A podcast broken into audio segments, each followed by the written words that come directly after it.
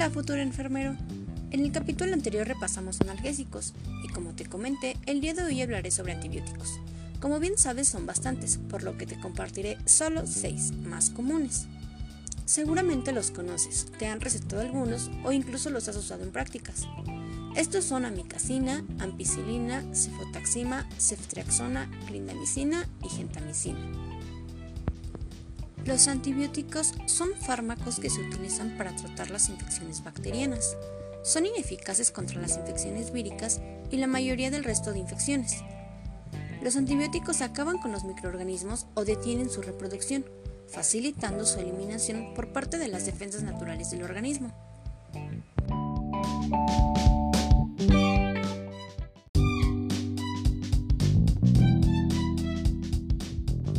Ampicilina. Antibiótico bactericida de amplio espectro, particularmente eficaz contra algunos microorganismos gram negativos, como Anopheles influenzae, Salmonella typhi, Escherichia coli y especies de Shigella, Neisseria gonorrhoeae, Proteus mirabilis y en general y menos potente que la benzpenicilina contra gram positivos. Este medicamento pertenece a la categoría B de riesgo fetal, por lo que no existe evidencia de riesgo en fetos humanos. La ampicilina tiene diferentes presentaciones. Puede ser en solución inyectable intramuscular o intravenosa de 1 gramo por 5 mililitros en un envase con polvo y ampolleta con 5 mililitros. En solución inyectable intramuscular o intravenosa de 500 miligramos por 2 mililitros en un envase y ampolleta con 2 mililitros. En tabletas de 1 gramo con 10 tabletas. En 500 miligramos con 20. En cápsulas de 250 miligramos en una caja con 20 cápsulas. En suspensión de 250 miligramos sobre 5 mililitros. En, en caja con frasco y polvo para preparar 600 mililitros y solución inyectable como 1 gramo en envase con polvo y ampolleta con 4 mililitros. ¿Cuál es su mecanismo de acción? Su efecto se, se atribuye a que se une e inactiva a la transpeptidasa, acción que evita el entrecruzamiento de las cadenas de peptidoglucano, cadenas que le dan fuerza y rigidez a la pared bacteriana. También inhibe la reproducción y crecimiento y provoca alargamiento y lisis de las bacterias susceptibles. Es destruida penicililasas producidas por bacterias gram positivas y gram negativas. Posología.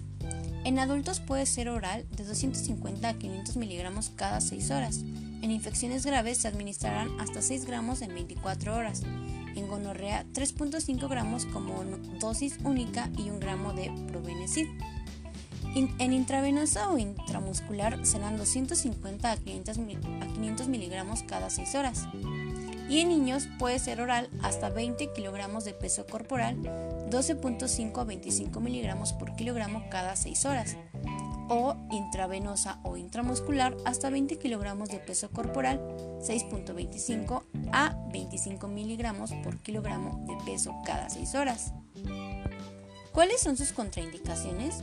La ampicilina está contraindicada en pacientes con alergias conocidas las penicilinas cefalosporinas o al imipenem. Los pacientes con alergia o condiciones alérgicas como asma, fiebre, el heno, eczema, etc., tienen un mayor riesgo de hipersensibilidad a las penicilinas.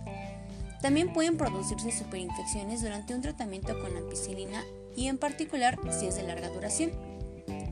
Los pacientes deben ser monitorizados estrechamente si padecen alguna enfermedad gastrointestinal las penicilinas pueden exacerbar condiciones como la colitis, que en ocasiones puede llegar a ser pseudomembranosa. Las penicilinas se excretan en la leche materna y pueden ocasionar en los lactantes diarrea, candidiasis y rash, por lo que deberá ser considerado este riesgo si se decide mantener la lactancia en las madres tratadas con ampicilina. Entre sus interacciones de penicilina es que el prevenecid inhibe la excreción tubular de la ampicilina, aumentando los niveles plasmáticos del antibiótico. También la ampicilina hace que disminuya la eficacia de los anticonceptivos que contienen estrógenos y durante su administración se presentan superinfecciones por hongos o por microorganismos no susceptibles, especialmente candidiasis bucal o vaginal. Las reacciones adversas que se pueden presentar por ampicilina son las siguientes. reacciones de hipersensibilidad y pueden ir desde rash sin importancia a serias reacciones anafilácticas, eritema multiforme, dermatitis exofiliativa, rash maculopapular con eritema, necrolisis epidérmica tóxica, síndrome de Stevens-Johnson y vasculitis urticaria.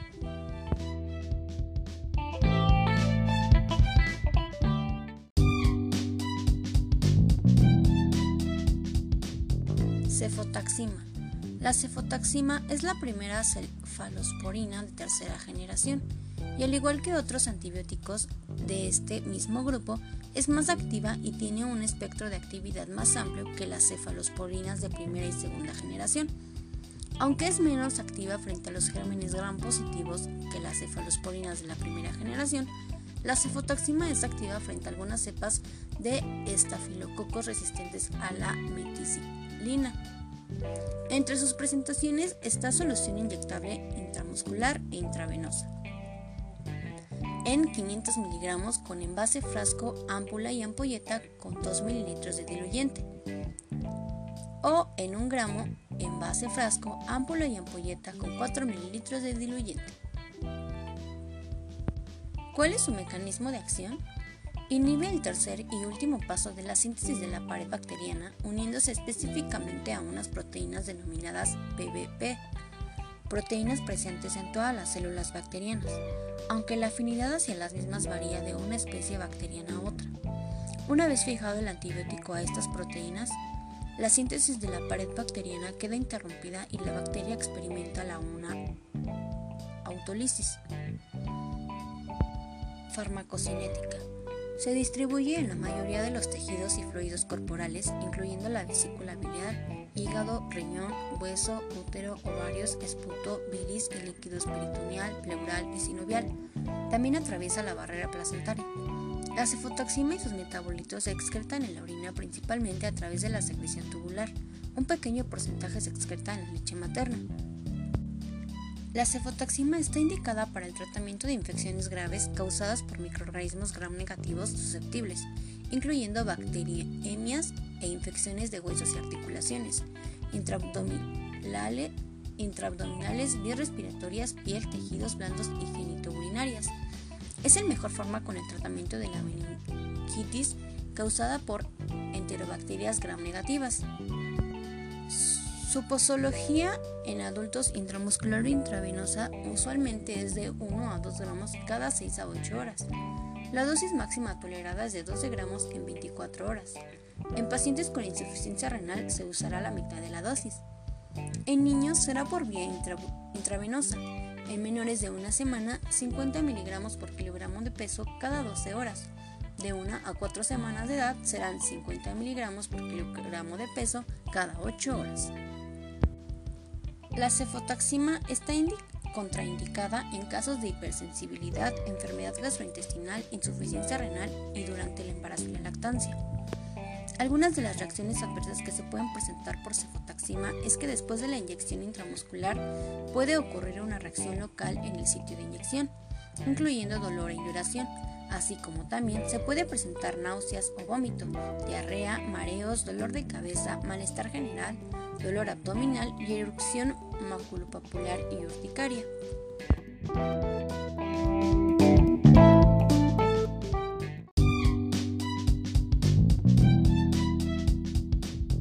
Ceftriaxona.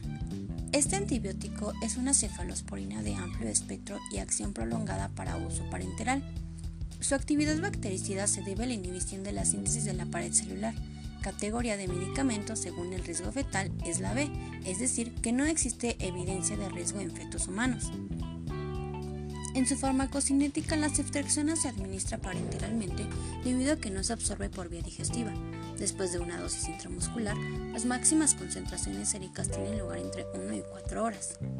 La ceftriaxona se distribuye ampliamente en la mayor parte de los órganos, tejidos y fluidos, incluyendo la vesícula biliar, el hígado, los riñones, los huesos, útero, ovarios, esputo, bilis y fluidos pleurales y novial. Su presentación únicamente es en solución inyectable y son las siguientes. 500 miligramos polvo disolvente para solución inyectable intramuscular o intravenosa, de 1 gramo polvo para solución inyectable intravenosa o intramuscular con disolvente y de 2 gramos polvo para solución para perfusión genérica. La ceftriaxona está indicada para el tratamiento de infecciones graves como meningitis bacteriana, infecciones abdominales como peritonitis e infecciones del tracto biliar, infecciones osteoarticulares, infecciones complicadas de piel y tejidos blandos, infecciones complicadas del tracto urinario, incluyendo pielonefritis, infecciones del tracto respiratorio, infecciones del tracto genital, incluyendo enfermedad gonocócica. Su posología en adultos y niños mayores de 12 años, la dosis usualmente es de 1 a 2 gramos cada 24 horas. En casos graves son infecciones causadas por gérmenes moderadamente sensibles, la dosis puede incrementarse hasta un máximo de 4 gramos una sola vez al día. Para cervicitis y uretritis gonocócicas, chancro blando, la dosis única en adultos es de 250 miligramos vía intramuscular. Para conjuntivitis gonocócica en recién nacidos, 50 miligramos por kilogramo intramuscular como dosis única y máximo 125 miligramos. Y para adultos, 1 gramo intramuscular como dosis única. Para la administración intravenosa, el polvo de ceftriaxona se reconstituye en agua inyectable únicamente. Para la administración en perfusión, cada dosis de ceftriaxona se diluye en 5 ml por kilogramo de cloruro de sodio al 9% o de glucosa al 5% en los niños menores de 20 kilogramos y en una bolsa de 100 ml de cloruro de sodio al 0.9% o de glucosa al 5% en los niños de mayor peso de 20 kilogramos y en los adultos. Las contraindicaciones de ceftriaxona son las siguientes. Hipersensibilidad. Hipersensibilidad inmediata o grave a penicilinas o a cualquier otro antibiótico beta-lactámico. Recién nacido prematuros hasta la edad corregida de 41 semanas. Recién nacido a término hasta 28 días con ictericia, hipoalbuminemia o acidosis, tratamiento con calcio intravenoso o perfusiones que contengan calcio debido al riesgo de precipitación de la ceftriaxona con calcio. calcio. Ceftriaxona no es recomendado con antibióticos bacteriostáticos, especialmente en infecciones agudas. El antagonismo es con, con, cloranfenicol. La excreción es inhibida por probenecid a dosis altas de 1 o 2 gramos por día y también reduce eficacia de anticonceptivos hormonales, como adoptar medidas adicionales durante el periodo de tratamiento y el mes siguiente, que se deberá hacer. También tiene interacciones en laboratorio con falso positivo en test de COMS, test de galactosemia y determinación de glucosa en orina con métodos no enzimáticos.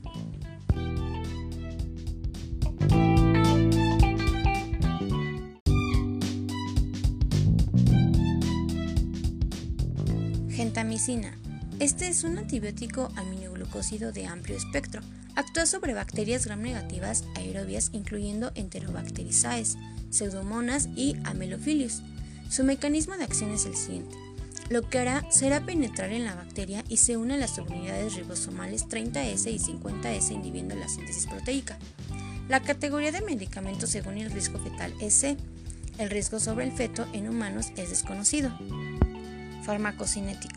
Es distribuida por los tejidos y fluidos orgánicos. Las mayores concentraciones se alcanzan en los riñones, aunque también se obtienen valores adecuados en pulmones, corazón y musculatura esquelética. Se excreta en la orina, del 98%, de forma inalterada. Tiene una vida media de 4 horas. Después de la administración intramuscular, la concentración sérica pico del inyectable ocurre entre 30 a 60 minutos y los niveles séricos son, son medibles entre 6 a 8 horas y 12 para fórmula pediátrica. En los lactantes de una semana a 6 meses, la vida media es de 3 a 3.5 horas. En lactantes y prematuros menores de una semana, la vida media sérica es aproximadamente de 5.5 horas. En los lactantes prematuros que pesan menos de 1500 gramos, la vida media es de 11.5 horas. En los que pesan de 1500 a 2000 gramos es de 8 horas y en aquellos que pesan más de 2000 gramos es de aproximadamente 5 horas. Presentación. Cada mililitro de solución inyectable contiene 20, 80 y 160 de gentamicina, ampolla de 80 miligramos, 40 miligramos sobre mililitro en 2 mililitros y vial de 20 miligramos, 10 miligramos sobre mililitro en 2 mililitros. Para inyección intramuscular o intravenosa lenta, 3 minutos. o perfusión intravenosa 30 minutos, en una solución de cloruro de sodio al 9% o de glucosa al 5%. Indicaciones terapéuticas. Está indicado en el tratamiento a corto plazo de las infecciones graves producidas por cepas de bacilos aeróbicos gram negativos y bacilococos sensibles a gentamicina. Las principales indicaciones son las siguientes: septicemia, septicemia incluyendo y sepsis neonatal, infecciones de la piel y tejidos blandos incluyendo quemaduras, infecciones de las vías respiratorias incluyendo pacientes con fibrosis quística infecciones del sistema nervioso central, incluyendo meningitis y ventriculitis, infecciones complicadas y recurrentes de las vías urinarias, infecciones óseas, incluyendo articulaciones, infecciones intraabdominales, incluyendo peritonitis y endocarditis bacteriana. Posología. En meningitis en lactantes, en combinación con ampicilina o cloxacilina recién nacidos, será de 0 a 7 días de nacidos, menor de 2 kilogramos, 3 miligramos por kilogramo una vez al día en intravenosa o perfusión. De 0 a 7 días de nacidos, mayor o igual a 2 kilogramos, 5 miligramos por kilogramo una vez al día en intravenosa o perfusión. Y mayores de 8 días a menores de un mes de nacido, 5 miligramos por kilogramo una vez al día en intravenosa perfusión. En niños de 1 a 3 meses, 2.5 miligramos por kilogramo cada 8 horas en intravenosa o perfusión. Otras infecciones severas. En recién nacidos serían las mismas dosis anteriores y en niños de un mes y más y adultos 5 a 6 miligramos por kilogramo una vez al día para la administración en perfusión. Cada dosis de gentamicina se diluye en 5 ml por kilogramo de cloruro de sodio al 9% o de glucosa al 5% en los niños menores de 20 kilogramos y en una bolsa de 100 ml de cloruro de sodio al 9% o de glucosa al 5% en los niños de 20 kilogramos y más y en los adultos. En adultos, 3 miligramos por kilogramo y por día, administrado en forma de dosis única diaria o repartidas en tres dosis, 1 miligramo por kilogramo cada 8 horas. Para el tratamiento de infecciones graves y en aquellos casos en los que la susceptibilidad del germen es pequeño, puede ser necesaria una dosis máxima diaria de 5 miligramos por kilogramo. En infecciones respiratorias en pacientes con fibrosis quística 2, la dosis es de 8 a 10 miligramos por kilogramo por día, están recomendadas. Se recomienda una dosis de 2 miligramos por kilogramo por día en el tratamiento de infecciones de las vías urinarias. Contraindicaciones hipersensibilidad a aminoglucósidos y no debe administrarse simultáneamente con productos neuro o nefrotóxicos ni con potentes diuréticos. En las interacciones, el uso es simultáneo con otros aminoglucósidos o capreomicina. Puede aumentar el riesgo de ototoxicidad, nefrotoxicidad y de bloqueo neuromuscular. Las reacciones adversas.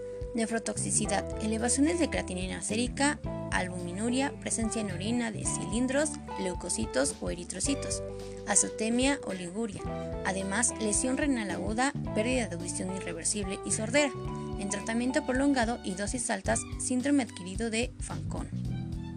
En lactancia se excreta en leche materna a concentraciones similares a las plasmáticas.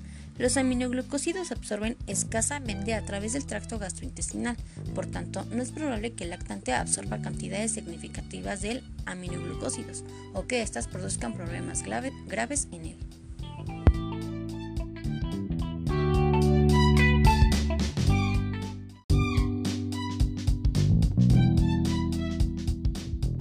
Clindamicina. Clindamicina es una licosamida de origen semisintético derivada de la lincomicina.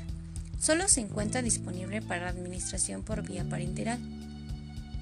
Su actividad antibacteriana es similar a la de eritramicina en contra de estafilococos y estreptococos. Además es efectiva en contra de anaerobios, en especial bacteroides frágiles. Las indicaciones terapéuticas son las siguientes. En adultos, neumonía adquirida en la comunidad causada por Staphylococcus aureus, neumonía por aspiración, empiema adquirido en la comunidad, absceso pulmonar, faringoamigdalitis aguda causada por estreptococo del grupo A, infecciones endógenas, infecciones de la piel y tejidos blandos, complicadas y no complicadas, osteomielitis, vaginosis bacteriana, enfermedad inflamatoria pélvica, neumonía causada por neufocystis girovesi, en pacientes con infección por VIH, encefalitis toxoplasmica en pacientes por infección por VIH. En niños mayores de un mes y menores de 18 años está indicado para sinusitis aguda. Mecanismo de acción. Inhibe la síntesis proteica bacteriana a nivel de la subunidad 50S ribosomal y evita formación de uniones peptídicas. Farmacocinética. Absorción. Clindamicina se absorbe bien por vía oral, alcanzando 90% de biodisponibilidad. Por vía intramuscular alcanza su concentración máxima entre 2.5 a 3 horas. En la aplicación tópica no tiene buena absorción, aunque se puede llegar a detectar pequeñas concentraciones de orina. La concentración máxima está en función de la actividad hepática. Las personas normales alcanzan 8.3 miligramos por mililitro, mientras que pacientes con insuficiencia hepática pueden alcanzar hasta 24. Aproximadamente entre 60 a 95% de las dosis de clindamicina se une a proteínas. Tiene una buena distribución en los tejidos, incluyendo hueso, secreciones bronquiales, tubas uterinas, intestino, líquidos pélvicos y peritoneal, placenta pleura, esputo y útero. Es posible que clindamicina se excrete por el riñón hasta valores cercanos a 30%. Se puede excretar por la leche y la bilis, aunque no está bien determinado el porcentaje que es posible alcanzar en estos líquidos. La vida media de eliminación es entre 1.5 a 5 horas y no es posible extraerla mediante hemodiálisis o diálisis peritoneal. Posología y forma de administración. Adultos. La dosis recomendada de clindamicina depende del tipo de infección a combatir y la susceptibilidad del microorganismo. La dosis diaria recomendada es de 600 a 1200 miligramos por día, divididos en 2 a 4 tomas. La dosis de 1200 a 2700 miligramos cada 6 horas resultan adecuadas para infecciones más severas. No se recomienda aplicar más de 600 miligramos por vía intramuscular. Niños. La dosis ponderal promedio de clindamicina es de 20 a 40 miligramos por kilogramo y por día, dividida en 3 o 4 tomas diarias en niños peso mayor de 10 kilogramos. También se puede calcular la dosis en función de la superficie corporal, calculando 350 a 450 miligramos por día. En neonato se recomienda de 15 a 20 miligramos por kilogramo por día en 3 o 4 dosis. Vía oral. Puede tomarse con las comidas. Se debe administrar el medicamento con un vaso entero de agua para evitar la posible irritación esofágica. Vía intramuscular o intravenosa. Se debe diluir antes de la administración intravenosa y debe perfundirse durante al menos 10 o 40 minutos. La concentración no debe exceder los 12 miligramos de clindamicina por mililitro de solución. Contraindicaciones. Hipersensibilidad a clindamicina o lincomicina además vía oral antecedentes de colitis asociada a antibióticos. En el embarazo atraviesa la barrera placentaria. Lactancia. Clindamicina se excreta en la leche materna tras la administración por vía oral o intravenosa, pudiéndose alcanzar concentraciones de 0.7 a 3.8 microorganismos por mililitro. Debido a las potenciales reacciones adversas graves en el lactante, está contraindicado el uso de clindamicina durante la lactancia. Interacciones. Riesgo de bloqueo neuromuscular con otros bloqueantes neuromusculares, por ejemplo, tubocurarina, pancuronio, suxametonio y para estos monitorizar. Evitar con vacuna oral contra el tifus. No administrar en los tres días anteriores y posteriores a la vacunación. También tiene antagonismo con la eritromicina. Puede diluir efecto bactericida de aminoglucósidos y sus reacciones adversas pueden ser colitis pseudomembranosa, diarrea, dolor abdominal, alteraciones en pruebas de funcionamiento hepático.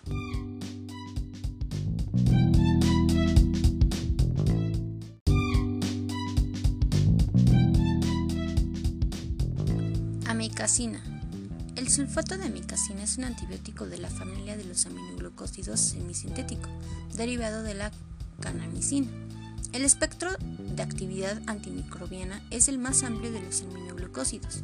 Tiene una resistencia en la enzima que inactiva a este grupo. Cada frasco ámpula contiene sulfato de amicacina equivalente a 100 miligramos de amicacina. Las indicaciones terapéuticas. Tratamiento a corto plazo de infecciones graves producidas por sensibles, pseudomonas, Escherichia coli, Klebsiella, entre otras. El tratamiento de corta duración de infecciones graves causadas por cepas de microorganismos sensibles como septicemas, septicemias, incluyendo sepsis neonatal, infecciones severas del tracto respiratorio, infecciones del sistema nervioso central, infecciones intraabdominales, infecciones complicadas y recidivantes del aparato urinario, cuyo tratamiento no sea posible con otros antibióticos de menor toxicidad, infecciones de la piel, huesos, tejidos blandos y articulaciones, infecciones en quemaduras, infecciones postquirúrgicas. Mecanismo de acción y farmacocinética. Es bactericida e inhibe la síntesis proteica bacteriana. Posología y forma de administración. Se puede administrar por vía intramuscular o intravenosa previa en disolución con solución fisiológica o glucosada al 5%. En intramuscular recomendada para adultos y niños mayores es de 15 miligramos por kilogramo de peso al día. La dosis diaria puede dividirse en dos o tres inyecciones parciales iguales. En intravenosa, la posología usual es igual a la recomendada por vía intramuscular. La solución se prepara disolviendo el contenido de un frasco ampolla de 500 miligramos en un solvente, como 200 mililitros de solución de cloruro de sodio al 9% o en glucosa al 5%. Contraindicaciones. Hipersensibilidad a aminoglucósidos. No debe administrarse simultáneamente con productos neuro o nefrotóxicos ni con potentes diuréticos. En el embarazo, los aminoglucósidos pueden producir daño fetal, atraviesan la barrera placentaria y pueden causar sordera congénita bilateral irreversible.